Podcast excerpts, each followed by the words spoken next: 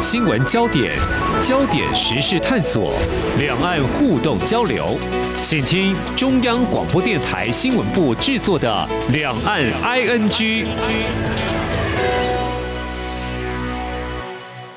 各位听众你好，我是黄丽杰，今天是二零二一年六月十号星期四，欢迎收听每周一到周五播出的《两岸 ING》节目，三十分钟为你掌握两岸焦点新闻时事。现在关心今天有哪些重点新闻？中央流行疫情指挥中心今天公布，国内新增两百六十六例 COVID-19 确定病例，其中两百六十三例是本土个案，另外有三例境外移入个案。确诊个案当中新增二十八例死亡，累计至今国内一共有一万两千两百二十二例确诊，三百六十一例死亡。指挥官陈时中表示，整体疫情有点往下趋势，但状态并不明显，仍需要持续关注。而中国官方则是公布九号新增 COVID-19 确诊病例二十一例，其中十五例是从境外移入，本土六例都在广东省广州市。而截至昨天为止，中国大陆累计报告确诊病例九万一千三百三十七例，香港累计确诊一万一千八百七十二例，澳门累计确诊五十二例。美国官员九号表示，国防部长奥斯汀已经下达一项内部命令，要求采取几项对抗中国的措施，但关于这些措施和以往有何不同，并没有透露更多细节。而过去多年以来，美国已经把中国列为安全政策的核心，美中两国在许多议题上针锋相对，从科技、人权到中国在主权争议的南海的军事活动。中国政府资助吉里巴斯评估当地一座机场翻修工程的可行性，有关举动引起澳洲和美国政府关注。纽西兰防卫专家、美西大学防卫研究高级讲师鲍尔斯今天接受澳洲广播公司访问时指出，中国政府资助吉里巴斯翻修的机场跑道是位于坎顿岛，当地处于太平洋中心的战略位置。中国政府试图在太平洋中心部署建立军事设施。南韩外交部长郑义溶九号同中国国务院兼外交部长王毅通电话。根据中国外交部的声明，郑义溶表示，韩国作为中国近邻，高度重视发展韩中战略合作伙伴关系，坚持一个中国原则，充分认识到两岸关系的敏感性。继美国国务卿布林肯七号表示，美台已经或即将就部分架构协定展开对话之后，《华尔街日报》九号引述知情人士报道，美国贸易代表戴琪计划最快十号和台湾高层官员对话，双方政府朝重启前美国总统川普执政时停摆的 TIFA 谈判迈进。而我外交部发言人欧江安今天表示，外交部将持续和行政院经贸谈判办公室、经济部等国内相关经贸部会共同努力，透过既有的良好沟通管道和美方研商，积极努力推动重启台美 T 法会谈。相关具体进展将会适时对外说明。台美一九九四年签署 T 法到目前为止召开了十次 T 法会议，轮流在台北华府举行。而上回举行是在二零一六年十月，也是财经焦点。中国商务部在今天表示，美中商务首长已经进行通话，并同意促进健康的贸易发展，并妥善处理分歧，成为这两个因为起见而争执不休的国家最新的高层交流。中国商务部是在部长王文涛和美国商务部长雷蒙多通话之后发表声明说，双方认可商务交流的重要性，并将保持联络管道畅通，同意推动贸易投资务实合作的健康发展，并妥善处理分歧。中国副总理刘鹤在这个月初曾经和美国财政部长耶伦通话，上个月底也和美国贸易代表戴奇进行了一场类似的坦率交流。美中两大经济体在许多立场上严重分歧。美国本周才刚通过一项立法，想要提高美国和中国的科技竞争实力，引发北京的强烈抗议。美国总统拜登九号签署一项行政命令，撤销对中国应用程式 TikTok 跟 WeChat 禁令，并要求美国商务部对相关城市的安全风险进行评估，因为这些应用程式可能对资料隐私和国家安全构成风险。不过，行政命令并未指明个别企业。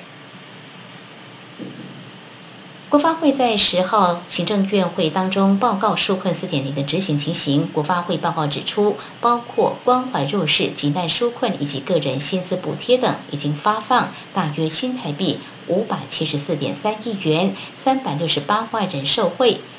产业部分，商业服务业、观光业、教育事业等企业薪资及营运成本补助已拨款一点六五亿元。纾困贷款部分，纾困一点零到目前已经核贷了三点五兆元，其中纾困四点零核准两百五十一亿元。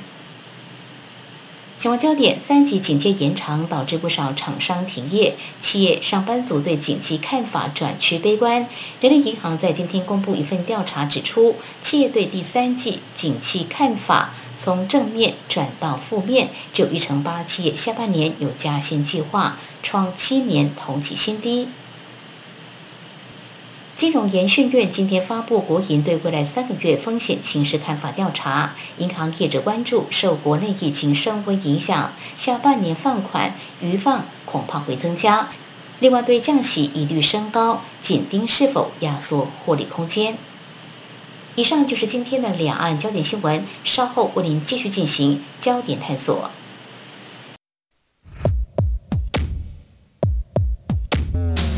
明天的历史就是今天的新闻，掌握两岸焦点新闻就在《两岸 ING》节目。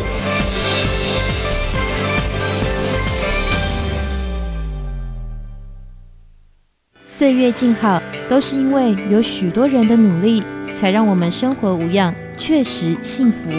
感谢所有医护人员，央广青医护，央广长医护，多谢你哋。央广青医护，央广青医护，感谢所有嘅医护人员来到支持你哦，加油加油！央广青医护，央广青医护，加油！感谢所有嘅医护人员，感谢所有嘅医护人员，央广青医护，谢谢您的努力跟帮忙，Thank you, Hero！央广称医护，我们互相鼓励打气，一起并肩前行。这里是中央广播电台台湾之音。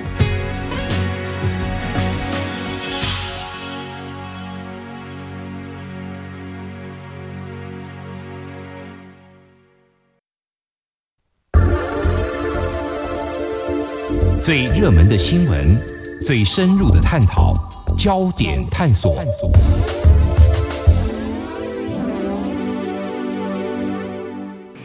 这里是中央广播电台，听众朋友现在所收听的节目是《两岸 ING》。一年多来，各国受到 COVID-19 的肆虐，严重程度不一。疫情随着施打疫苗受控，经济复苏可期。我们看到世界银行在八号经济报告当中指出，后疫情时代全球复苏强劲，但是不均衡。许多发展中国家还是在跟疫情持续奋战，台湾就是的啊。嗯，报告当中预期这个二零二一年全球经济成长将达到百分之五点六。我们知道，在去年台湾这个出口拜远距商机有不错的表现。那么由疫情逐渐缓和的美国所拉动的产业有哪些渴望持续发展？又哪些产业前景是看好的呢？我们在今天特别邀请财讯双周刊采访主任陈雅洁来观察探讨。非常欢迎采访主任，你好。丽姐你好，各位听众朋友大家好。好，我们首先来看美国哈，呃，因为他们施打疫苗，大概从今年初开始，呃，这个疫苗接种率呢，我们是看到要接近四成、五成、六成了哦。呃，美国政府宣示六月是国家行动月，指的是经济，也预告经济会开始复苏。呃，这个世界银行报告预期，美国今年经济成长会达到百分之六点八。我们看到，其实他们在三月份的时候啊，因为纾困的关系，每个人就可以拿到纾困支票，所以呢，可能就可以有一些民生消费哦。有这个数据显示，他们的第一季经济成长就有百分之六点四，所以可以想见，未来这个报复性的消费应该是会更强劲。这个部分的话，是不是先从目前美国的经济稍稍有点复苏的迹象来看，在民生消费是不是已经显而易见的呢？呃，是对，丽姐，你刚才说到一个重点，就是呃，疫苗的普及呢，的确是让民众对于疫情的呃原来的警戒心还有忧虑呢，慢慢的消除。所以美国其实呃，在现在它的呃施打率已经达到六成左右的时候呢，呃。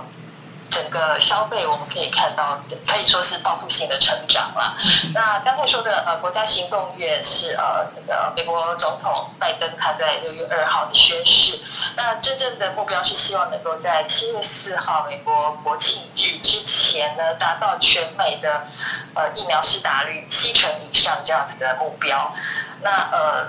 因为预期如果可以达到这样子的效果的话，那美国的疾病管制局大概就是可以大幅的放宽口罩禁令，然后解除一些社交的限制，呃，然后让整个经济活动呢、消费啊、呃、休闲等等的完全的复苏。那呃，在经济表现上，相信也会较之前更好。不过，其实，在第一季的时候，我们就已经看到了，一二月的时候可能还没有那么明显，但是美国的消费力大概在三月份，也就是刚才您提到的纾困支票开始发放了之后。就有很明显的表现，到四月份几乎呃，美国的民众都收到了，也就是说那个支票入账了之后呢，四月份更是非常夸张的成长。呃，我们这边可以看到的数字是大概四月份的时候，呃，光是在交通的这一个项目，它的消费力带动的消费者物价就已经。呃，年增率到呃百分之十四以上，嗯嗯，对，所以就是呃，然后我们也可以看到，就是说，在整个第一季的美国的 GDP 里头呢，也是一个人消费的成长率最高，达到百分之七点四，所以呃，整个可以说，在这个消费力的复苏带动之下。美国的经济是可以看得到蛮好的前景。嗯哼，好，我们分两个层次来看，就大的这个格局来看哦。刚才张方主任有提到，就是说，哇，这次的经济的复苏力道可能要较以往，呃，可能要强一些。所以，美国这一次经济成长反弹力道是不是格外的明显？如果呃拿过去的金融风暴啦，啊，八零年代的一些金融系统风险相较，到底有哪些差异呢？对，其实美国这么庞大的一个经济体哦，它的消费市场大概一年是有六兆美元这样的规模，换算台币的话就是超过两百兆。那呃，它长期以来其实也经历过非常多次的景气循环。我们如果以呃比较接近的年代来讲，像他在七八零年代，包括能源危机啦，然后波湾战争啦，呃等等，呃，然后还有就是我们知道的网络泡沫。啊，比较近期的就是呃金融海啸，二零零八年雷曼兄弟的事件，可能很多听众朋友都还记忆犹新。那如果说在这些状况相较之下呢，我们是请教了外贸协会的董事长呃黄志邦先生，黄志邦董事长他帮我们分析，就是你如果呃从地区性的比较来说好了，这一次的疫情所造成的整个全球的经济萧条呢，其实美国相对来讲并不是最差的。嗯。呃，因为欧洲啊等地，其他还有一些呃，至少像欧盟啊，它的呃衰退的情况呢，就是比呃美国更严重。这是第一点。那第二个呢，就是说，如果说跟最近呃比较靠近的。金融海啸来相互比较的话，嗯，其实美国它在这一次，呃，它的国家的实力并没有受到太大的减损、太大的冲击，它只是呃被迫的经济活动暂时闭锁，呃，因为呃在呃雷曼兄弟事件那一次是整个金融体系都受到了冲击，然后国家必须花很大的力气去救金融，但是这一次呢，呃，美国他们是呃。拼经济的重点就不是在救金融了，而是要让大家愿意消费，所以他花了比较多的纾困政策都是针对个人还有中小企业的补贴。那所以对于疫后的这种消费力的带动呢，就会是非常明显的。好，那么继续谈到消费力的带动，刚才提到这个民生消费，我们就要来看哦。既然我们的外贸协会呢啊认为美国的经济是复苏可期，当然我们是以出口为导向的一个国家，台湾哦。所以我们的出口业者是否已经嗅到这个风向哦，更搭上美国经济复苏的列车啊？或许从这个数据是不是可以更精准、更客观的来看到呢？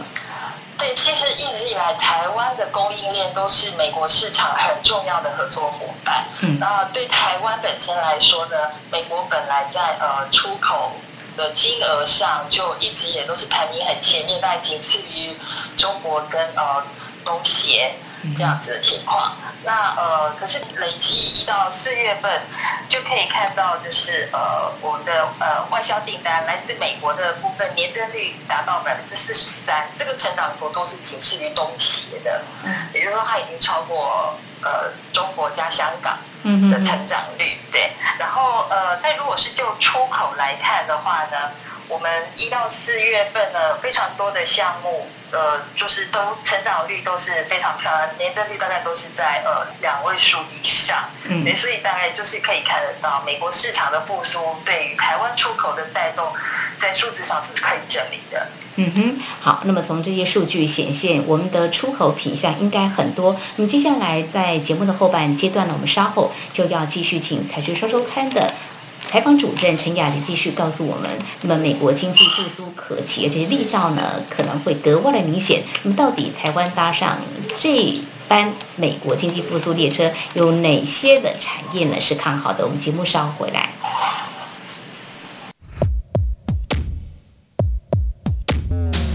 今天的新闻就是明天的历史，探索两岸间的焦点时事，尽在《两岸 ING》节目。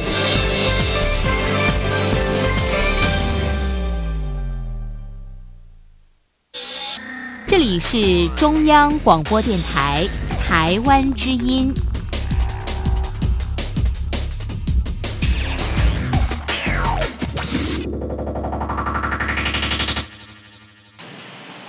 这里是中央广播电台，听众朋友继续收听的节目是两岸 ING，节目持续针对财经焦点，在今天特别邀请财讯双周刊采访主任陈雅杰，谈的是疫情后的经济的复苏，那么锁定在美国所拉动台湾的出口产业。刚才呢，我们已经大致了解了美国这次的经济成长反弹力道呢，啊，应该是非常的强劲。那么相较八零九零年代的金融系统风险。呢也有所差异，那么出口业者呢已经受到风向哦，也呃搭上美国经济复苏列车。不过我们就来盘点一下哦，那么有哪些的出口品项原本就很不错，那现在渴望有更好的这个接单呢？嗯，丽姐如果提到的是原本就很不错的话，那最明显的大概就是资通讯啊，还有就是视听类的产品，就是我们知道的笔电啦，然后或者是手机零组件相关的产品。那这个呃，本来我们在电子五哥这这些呃科技大厂的带动之下。一直都有很好的表现。嗯、那这一类的产品呢，本来就占台湾就是对啊美国出口了大概三成左右的比重是最高的。那在今年一到四月的时候，呃，它的成长率就大概有百分之二十六点二。可是事实上，它从去年就开始大幅的成长了，因为呃，我们知道封城期间、疫情期间带动了很多园区工作、园区教学的需求，嗯、那个时候就让资通讯的产品。呃，已经在消费市场上发酵。那这一波势头到现在都还没有结束，还会继续持续下去。那这个是原来就很好的。那另外就是呃，在最近才看得到特别明显成长的，大概有几项比较特别，可以跟听众朋友分享的。第一个就是汽车的零组件。那因为美国的汽车市场呢，也是在今年以来呢爆发性的成长。那等大家知道，就是你封城封久了之后，嗯、就然后又拿到了钱，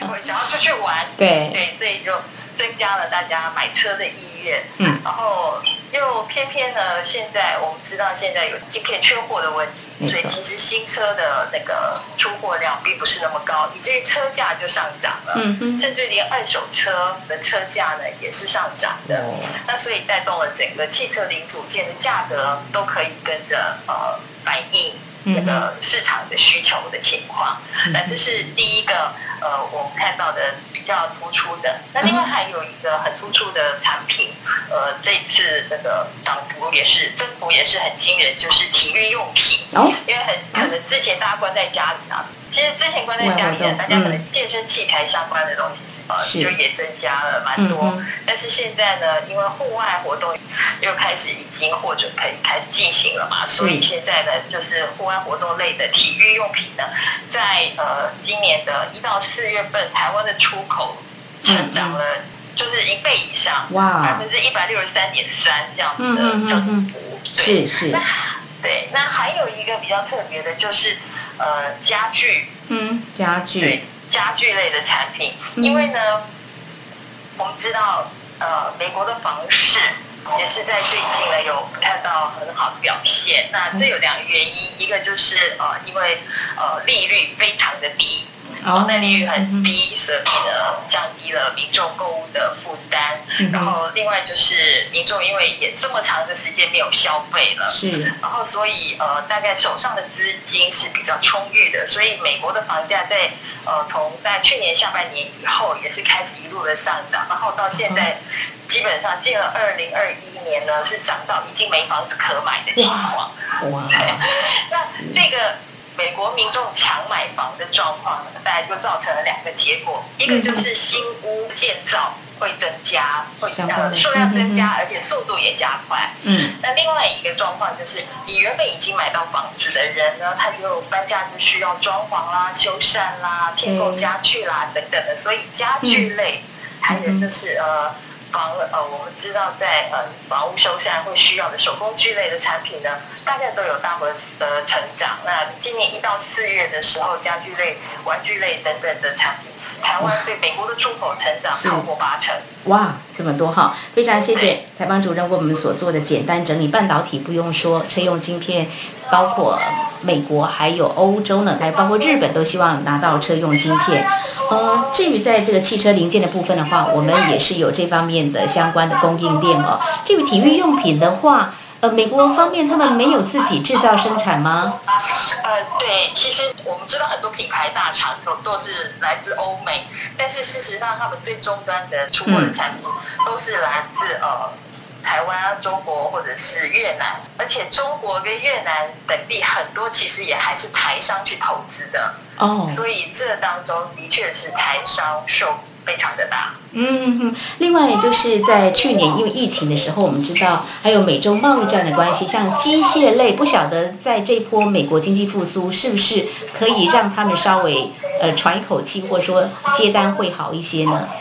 呃，是机械类是这样，它原来也就是呃非常跟随呃大环境的经济景气的，因为经济景气好的时候，厂商就会开始投资设备，那对于机械类、工具机啊等等的需求就会提高，然后也会带动这个机械厂商的业绩。那的确从今年以来呢，呃，我们的一到四月份。对于呃美国的出口，机械类也是成长了百分之二十一点六。那主要是因为台湾的呃机械产品其实品质蛮好的，在国外的话，大概只有跟德国和日本这两个地区的厂商呢是比较明显的有竞争关系。可是台湾。的厂商的产品就是有价格的优势的，我们是物哇，对，我们是属于那个物美价廉型的，是 CP 值很高，所以也非常受到美国制造业的青睐。所以就是品质好了，再加上价格具有竞争力，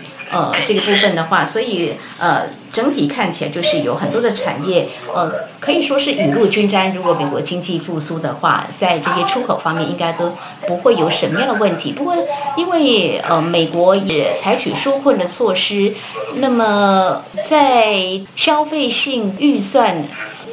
会不会？大家要抢这一块，就是刚才我们盘点了很多的产业，那这个科技产品的需求会不会在这一波稍微呃需求就变弱了？可能大部分会移转到这个民生用品呢？呃，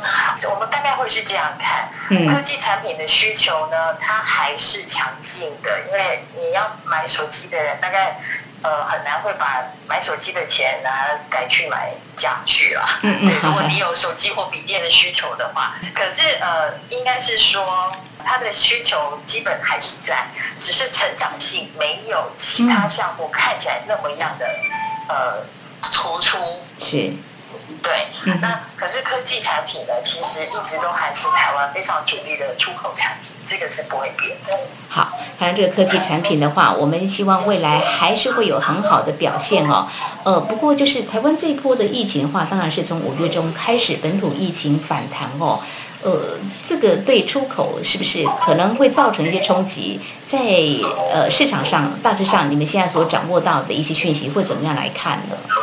呃，到目前为止，因为我们呃现在是大概六月中旬的时间嘛，那到五月底呢，我们呃所知道的是，台湾的出口表现还是非常的亮丽。嗯，那呃，可是具体数字还是要等官方的发布才能够确定啦。不过呃，大致上是这样，因为我们并没有真的进入到第四级的。警戒就是完全封城的状态，所以我们的商业、制造业，呃，相关的经济活动呢，没有像美国先前封城就是完全停摆的情况。那像呃，我们很多工厂也都还是照样开工，然后就是只是就是说防疫的措施比较繁琐比较多，那有可能会。因为呃人员要分流啊等等的因素呢，会对产能造成小许的影响，但是到目前为止都还不至于有大幅度的减少的情况。嗯哼。所以呃，除非说我们真的进入了第四级的警戒，那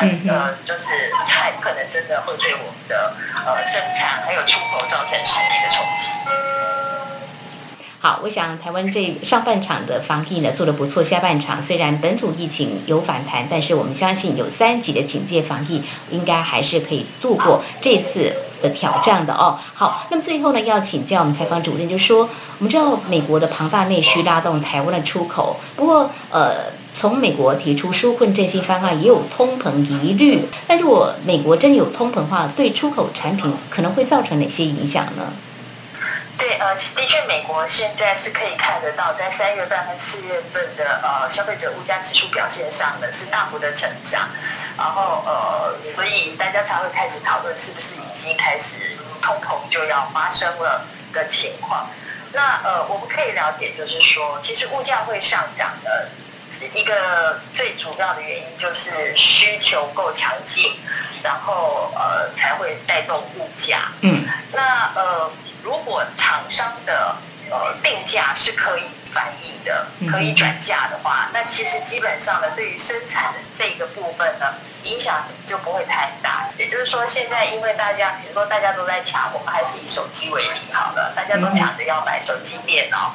然后所以呢，造成了手机、电脑的价格上涨了。那我因为。供不应求的关系，所以我把价格抬高，然后消费者还是愿意接受，对，他们即使涨价也还是要买，那就不会有对我们的出口造成影响的问题。嗯，好，反而可能它会卖得更好，因为可以卖到比较高的价钱嘛。对对对，我们的出口额金额的计算呢，可能反而还会因此而成长。嗯，好。我想呢，在今天我们针对美国是全球第一大经济体，那么每年有六兆美元的消费市场，那么在疫情解封之后的经济复苏，到底带动台湾的出口力道有多大？我们在今天非常感谢财讯双周刊采访主任陈雅洁的观察解析，非常谢谢主任您，谢谢，谢谢谢谢丽姐，谢谢。